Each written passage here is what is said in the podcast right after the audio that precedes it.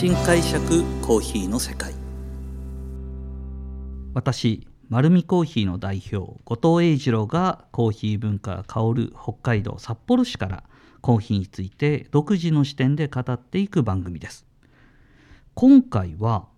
ジャパンバリスタチャンピオンシップの審査員になったお話をさせていただきたいと思います。どうして審査員になりたかったのかそしてどんな関わり方をしてきたのか。そして審査員をやってみて分かったことなどなどのお話が中心になります。なので、まあ、今日話聞いていただく方はですねエスプレッソに興味があったりだとか、えー、バリスタさんってっていうような興味がある方また自分自身も審査員になりたいななんて思ってる方にとってはすごく参考になる話の内容だと思います。ではまず最初になんで僕審査員になりたかったのかというところからお話しさせていただきたいと思います。それは純粋にエスプレッソに対する興味です。そしてバリスタという職業ってどういうものなんだろう。実は日本はですね僕がこの審査員になったのは2009年ぐらい。で2000年初め、まあ、もちろん1990年代にも日本国内のさまざまな、え、お店にはエスプレッソマシンも入ってましたしバリスタという職業は存在していました。でまああのイタリアンのお店に行けばですねあのエスプレッソマシンもあってしっかりと苦みのあるコーヒーが出てくるということなんですけどもまあ僕がコーヒーに関わっていてもやっぱり常々思うんですけども最も液体をそのいい状態で提出あの提供するのに難しいのは多分エスプレッソだと思います。すごく難しい。分かれば分かるほど難しいっていうのがエスプレッソの感覚です。何が美味しいんだ。でそれを知りたいと思ったので審査員になりたかったんですよ。じゃあなんで審査員なの？っていうことなんですけどもあのどうやったら美味しさが分かるかなっって思った時にこれ実は僕あのこのバリスタの審査になる前のずっと昔からあの食に興味があって美味しいとは何だ？っていうことに興味があってその時にずっとやってることなんですけどもまああの、ちゃんと美味しさを知るためには自分の目の前にある一つの味わい一つの味だけじゃなくてそれよりもまああの、はっきりと品質の低いものとそのまあ、食材の一番高いものを食べなくちゃいけないと思ってたんです。それは例えばラーメンでも一緒です。カップラーメンと,、えーと、その辺の定食屋のラーメンと札幌の一流のラーメン屋とじゃあそのラーメンも1杯400円のものから1500円のもの2000円のものと何が違うのかそれはワインでも同じなんですよ。ハウスワインと普通のワインと、じゃあ1本10万円とかっていうワインは、えー、飲める機会があったら飲んでみないと、やっぱり品質で分かんないと思ってたんです。で、エスプレッソに興味を持ってたので、じゃあどうせやるなら札幌で一番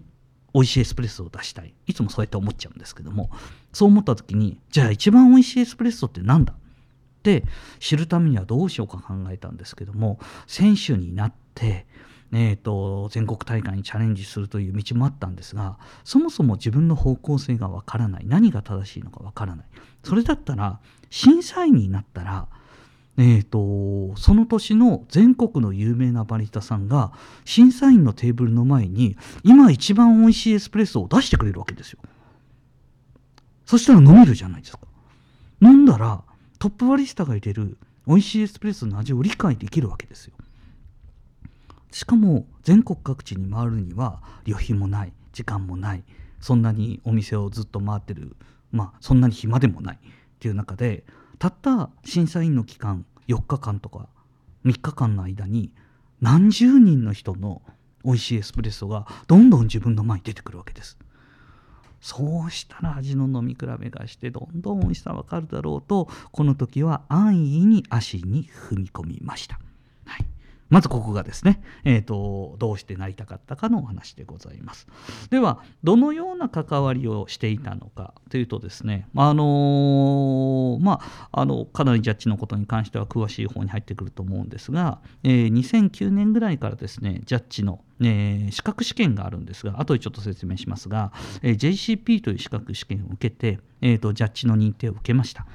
で受けてからはですね、まあ、予選準決勝決勝とあるんですけども、まあ、あの決勝のファイナルジャッジもえー、3回ほどさせていただいてでそんな中でそのジャパンバリスタチャンピオンシップを運営管理している、えー、スペシャリティコーヒー協会の、えー、バリスタ委員会の委員に誘われてで委員にもならせていただきました。その委員の中でですね、ジャッジ担当という形で、ジャッジの、えーと、運営管理をするような形の役職までさせていただいて、最終的にはその大会のですね、バリスタ委員会の副委員長にもさせていただきました。で、今はですね、バリスタ委員会卒業させていただきまして、えー、ジャッジは、まあ今やってないんですけど、またジャッジ自体はやりたいかなというふうに思っています。じゃあこの、まあ、その関わりの中で、まあ、ジャッジのですねルールレギュレーションの編集だとか、えーと、ジャッジプログラムを今年はどういうふうに組み立てていくんだとじゃあ世界の審査員の流れはどういうものだから海外からの審査員を招聘して、えーと日本のジャッジのスキルを上げていくための活動をさせていただきました。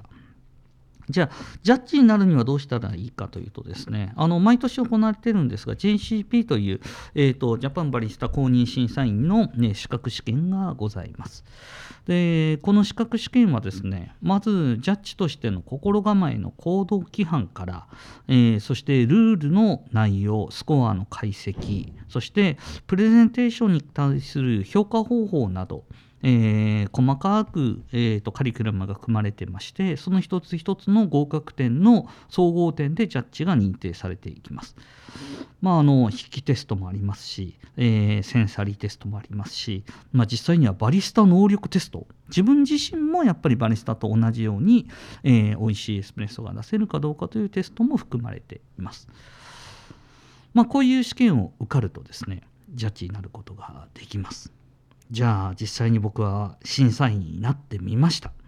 まあ、やってみてですね大変なこと学べたことそしておすすめするのかしないのかについてお話をさせていただきたいと思うんですが審査員にやってみて大変だったことはですねまず一番最初に言ったたくさんエスプレッソを飲めるから味わかるじゃんって思ったんですね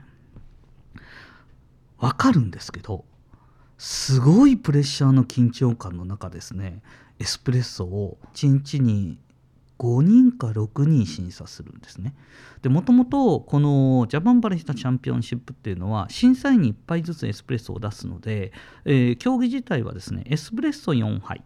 それとカプチーノ4杯。そしてシグネチャービバレッジというのが、えーと、4杯。まあ、これはコーヒーエスプレッソ1杯分と何かを掛け合わせた相乗効果の飲み物なんですけども、まあ、この飲み物を、えー、全部で16杯を、えー、15分で出すんですね。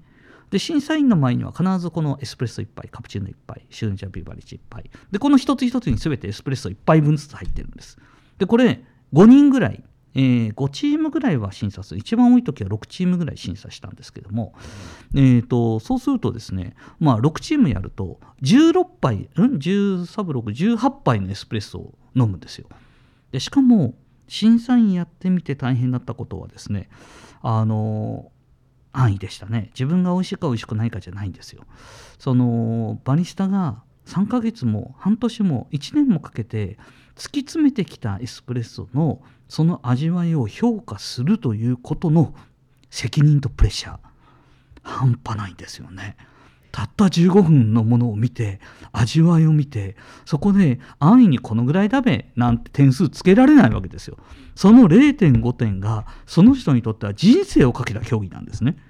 そうするとこちらもすごい身構えて、絶対間違えちゃいけないし、絶対味の評価ずれちゃいけないから、すごい緊張して飲むんですよ。でですね、本当に緊張してたんでしょうね。えっ、ー、と、最初の年度の、えーと、大会ジャッジ4日間あったんですけども、3日目の夜ですね、えーと、急にもう食欲もなくて、えーと寒気もして、ブルブル震えて、手に湿疹が出てきたんですよ。どうやらエスプレッソを飲みすぎてしまいすぎたらしくて そのぐらいちょっとですね強烈にこの味を取るというのは難しいというのが、ね、実際のジャッジをやってみて大変だったことです。でただしやっぱり学べたこと学べたことは当初思ってた通りですね素晴らしいエスプレッソとはっていうのは確立したバリスタの、まあ、知見というかですね試みの仕方それと、ね、これからこういうエスプレッソが提供できるだろうという未来を見ることも可能です。そしてバリスタが持っているバリスタスキルバリスタというのはこうあるべきだというところもですね目の前で素晴らしい競技をしてくださるバリスタさんのもうおもてなしからひしひしと感じることができました。なので僕自身はですねバリスタの選手として大会に出たこと自体はないんですけども、えー、バリスタそしてエスプレッソカプチーノっていうのは、えー、これが美味しいっていうのは、えー、この関わらせていただいた期間の中私の解釈ですけども自分なりには十分な軸ができるほどたくさんの学びをさせていただきました。なのでおすすめしますか？というふうに言われたら、えーとおすすめはします。ただまあ最初の僕の感覚のですね俺の前に美味しいエスプレッソが出てくるぜぐらいの感覚で入ると手痛く、プレッシャーに潰れていくと思いますので真剣にバリスタの人生もまた自分のコーヒー人生にも向き合う気があればぜひおすすめするのが、えー、バリスタのジャッジです。でこのジャッジをやってる中で、まあ、最終目的はですねジャッジの目的何なのか、まあ、運営側もさせていただいたのでその意図も含めてお話しさせていただくとやっぱりですね日本のチャンピオンが世界大会でチャンピオンになることを目指してます。でそのためには実はジャッジは何かというとジャッジスキルが上がることが正しい、えーと、日本代表を選定することであり日本の選手層に、えー、ちゃんとフィードバックというスコアのまあ、正しい返却をしまするとですねバリスタのスキルもやっぱり上がってくるものだと私たちは思っていましただから選手自体がもちろん頑張って選手が勝ち取った日本チャンピオンですが大会運営側としてはですね審査員の公平性と正確性とまあその正しいバリスタのスキルを正しく評価するということ自体が世界大会への好成績に結びつくというふうに私たちは思っていました。そんな中一番嬉しかったことです。何かというと2014年、えー、私はですね、えー、この年も審査員をさせていただきました。で、えー、その時のファイナルのジャッジもさせていただいたんですけどもそのファイナルジャッジで日本チャンピオンになった方が、えイタリア・リミニの大会に出場してなんと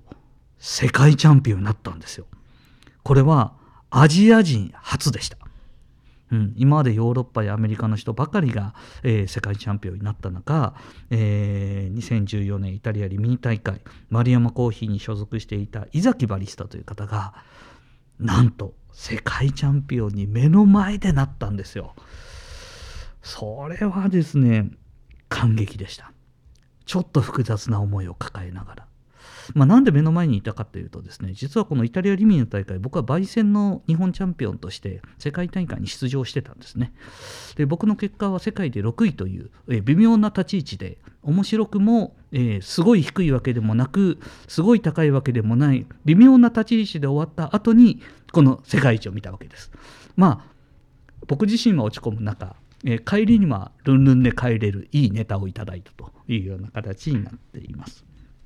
やっぱりですね形になったということはすごく嬉しかったなというふうに思っております。はい今日はですねこのジャッジの、え、経験についてお話をさせていただきました。このようにコーヒーにまつわること独自の視点と経験でお話しさせていただこうと思っています。丸るコーヒーは札幌市内に4店舗あります。是非自分に合うコーヒーを見つけに来てください。ありがとうございました。